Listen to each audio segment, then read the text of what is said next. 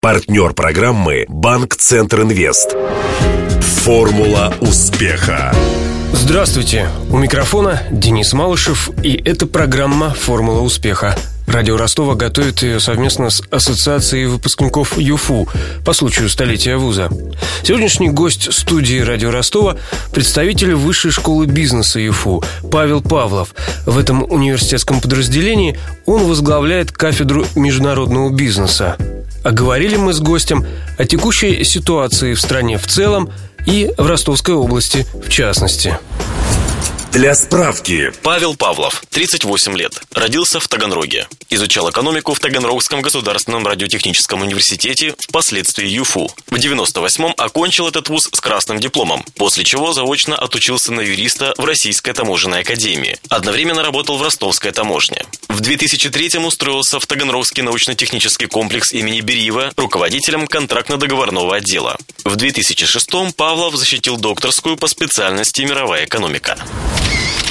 Интервью. Павел, вам пришлось пережить и 98 год, кризис 2008 года, а причем если в конце 90-х вы работали на Таганрогской таможне, да, могли наблюдать, что происходит с внешней экономической деятельностью, с бизнесом, то в конце нулевых вы уже работали в реальном секторе и были, что называется, по другую сторону. Опыт богатый, другими словами, да. Если сравнивать с 2014 с 2015 на что больше похоже, на 98 или 2008 год? Вы знаете, наверное, как сказал один из французских полководцев, мы готовимся к новой войне по учебникам старой. Наверное, ни на что не похоже. Основное отличие кризиса 2014 года от кризиса 2008 года, что в этом кризисе государство как-то повернулось лицом ближе к крупному бизнесу. Оно обеспечило госзаказами. Мы развиваем сейчас военную промышленность, ну, оборонно-промышленный комплекс. И государство как-то старается помочь, в том числе и в банковской сфере. В 2008 тоже, если не ошибаюсь, был список, так скажем, привилегированных банков, которым помогала казна. Что касается оборонной промышленности, то тут скорее, наверное, геополитическая ситуация наложила свой отпечаток. Но, наверное, все-таки и сама ситуация нынешняя, когда мы вошли в кризис 2014 года с сходными факторами более лучшими, чем кризис 2008 года. И цена на нефть была довольно высокая, и золотовалютные резервы у нас составляли более 500 миллиардов долларов, что, в принципе, наверное, неплохо для нашего государства. То есть была какая-то сумма, в которую потом можно будет, соответственно, заглянуть. заглянуть да. Ну вот уже предлагают 90% потратить до 2017 года резервного фонда. Ну, вопрос, да, вопрос, вопрос потратить, может быть, хорошо, вопрос потратить на что? Если заняться тем, чем занимался Рузвельт в Великой депрессии 30-х годов США, то есть строительство дорог, инфраструктуры, того же моста на переходе в Крым, который даст толчок развитию региона, то, наверное, да. Если заняться повышением зарплаты госслужащим и пенсий, наверное, это не самый хороший шаг, потому что это приведет к очередному росту инфляции. Этот кризис, он, наверное, правильно вы сказали, он переплетен и с политическими подоплеками. Я думаю, что если бы не было таких санкций со стороны европейских стран, США, и других западноевропейских и восточных стран, то, наверное, до такой ситуации не дошло бы. Ну и, конечно же, падение цен на нефть тоже повлияло на текущий кризис для России. Ну, это кризис, кроме российского, он еще общемировой. Вы же видите, что происходит в странах Европы. Безработица растет, растет долг внешне Греции, то же самое Испании, Португалии. То есть этот кризис, он, наверное, общесистемный. Но при этом на этом фоне США, например, чувствуют себя прекрасно. Там, наоборот, индексы все растут. США имитируют свою валюту и чувствуют себя хорошо, потому что в США не существует золотовалютных запасов, ну, например, валютных запасов, валютного резерва. И кроме того, США хранит э, золотовалютные запасы многих стран, в том числе европейских, Китая. США, если кому-то что-то начинает быть должным, я думаю, что они включают эмиссионный станок, и эти долги прекрасно раздают. Поэтому США все страны, наверное, потихонечку втягивают в большую, как говорится, валютную аферу. То есть такой глобальный-глобальный пузырь надувается. Глобальная пирамида. Ну, все об этом говорят, об этом все известно. Просто текущих решений сейчас, как выйти из этого, не знает никто. Отказаться от доллара невозможно невозможно. Найти новую валюту, которая будет заменителем доллара, ну или хотя бы временной альтернативой. Попытались сделать евро, но видите, что происходит с евро. Если евро начиналось практически как 2 к 1 доллару, то сейчас практически курс 1,1, потихонечку снижение происходит. Американцам э, нужно поддерживать свое внутреннее производство. То есть, соответственно, если не... Дешевый получ... доллар, соответственно. Не дешевый доллар, платежеспособный доллар, я бы сказал так. То есть, если доллар не платежеспособный, то, соответственно, и американцам не на что будет покупать импорт. Практически американцы весь ширпотреб покупают в Китае, ну и в других странах, в Мексике и тому подобное. Поэтому американцам нужно создавать иллюзию платежеспособности своей валюты. Поэтому им нужно показывать, что государство сильное, имеет заказы, имеет контракты, имеет влияние в мире. Тем самым, если сильное государство, то и сильная валюта. Как водится в финансовом мире, все строится на репутации. Естественно, да. Как говорится, не так страшен долг, как возможность его обслуживать. Вы сказали о пирамиде. Ваш прогноз, все-таки сколько она может продержаться, когда пузырь начнет схлопываться? Здесь, я думаю, зависит от позиций таких стран, как Китай и Индия. Если сегодня, предположим, э, ВВП России чуть больше 2 триллионов, ВВП США 16 с чем-то триллионов, ВВП Китая под 9 триллионов. Даже по прогнозам э, ведущих экономистов, э, уже к 2025 году Китай обгонит США по валовому внутреннего продукта.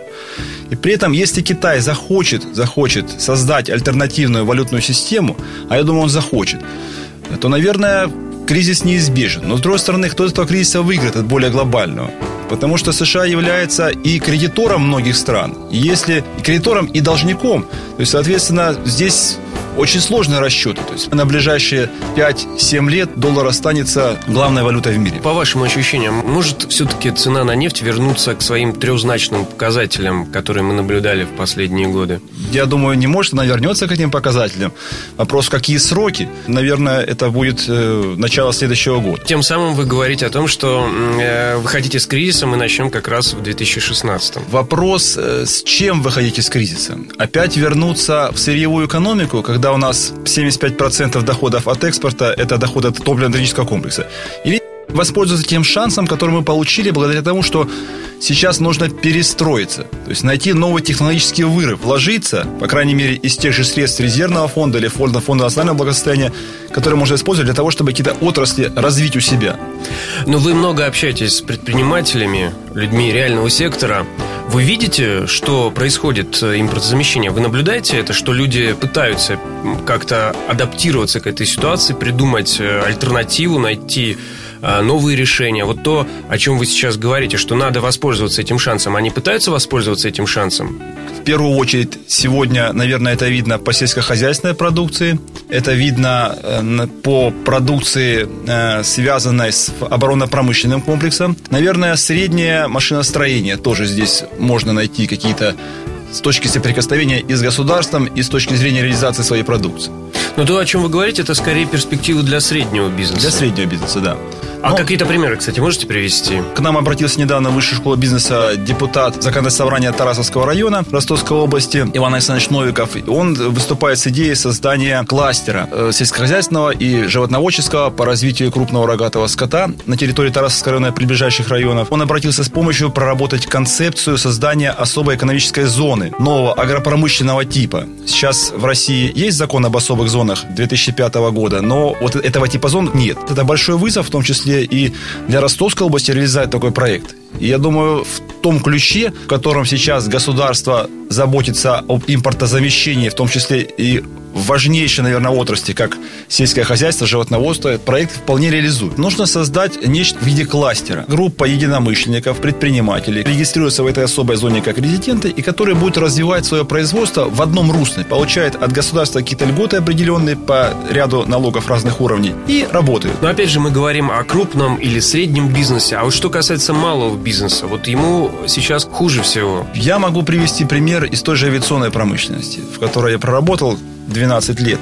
Нынешняя модель с развития авиационного комплекса России, ну, я могу говорить про гражданскую авиацию, строится по образцу западной модели, когда крупные авиационные производители гражданской техники или Boeing, или Airbus, они являются только конечными сборщиками продукции. Как это происходит? Предприятие выделяет непрофильные активы, например, там мехобработку изделий, выделяет цех, дает ему средства и говорит, ты будешь отдельным, соответственно, отдельно, отдель, отдельным акционерным обществом, нашим дочерним зависимым обществом. Или ищет партнеров, которые смогут выполнить этот заказ на стороне проверяет, производит аудит, проверяет систему менеджмента качества этого партнера. Он может быть и мелкий бизнес, и средний бизнес. Если они показывают, что не смогут сделать продукт соответствия качества, тогда сборочного предприятия крупного авиационного нет смысла заниматься этим. Уход от продукции низких переделов и отдача на аутсорсинг – это одно из направлений развития малого и среднего бизнеса. А гособоронзаказ, его величина довольно внушительная, самые предприятия крупно не справятся. Поэтому нужно искать поддержку, в том числе развивая средний и малый бизнес.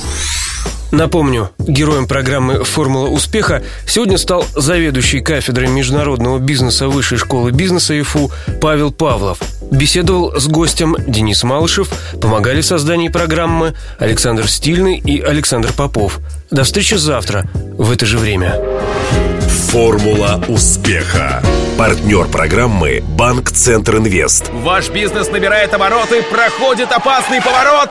Теперь нужно получить кредит и вырваться в лидеры. Пока конкуренты буксуют, воспользуйтесь кредитами банка Центр Инвест. Оперативные решения с учетом особенностей вашего бизнеса. Банк Центр Инвест ОАО КБ. Ускоряем ваш бизнес. Телефон 2 300 300.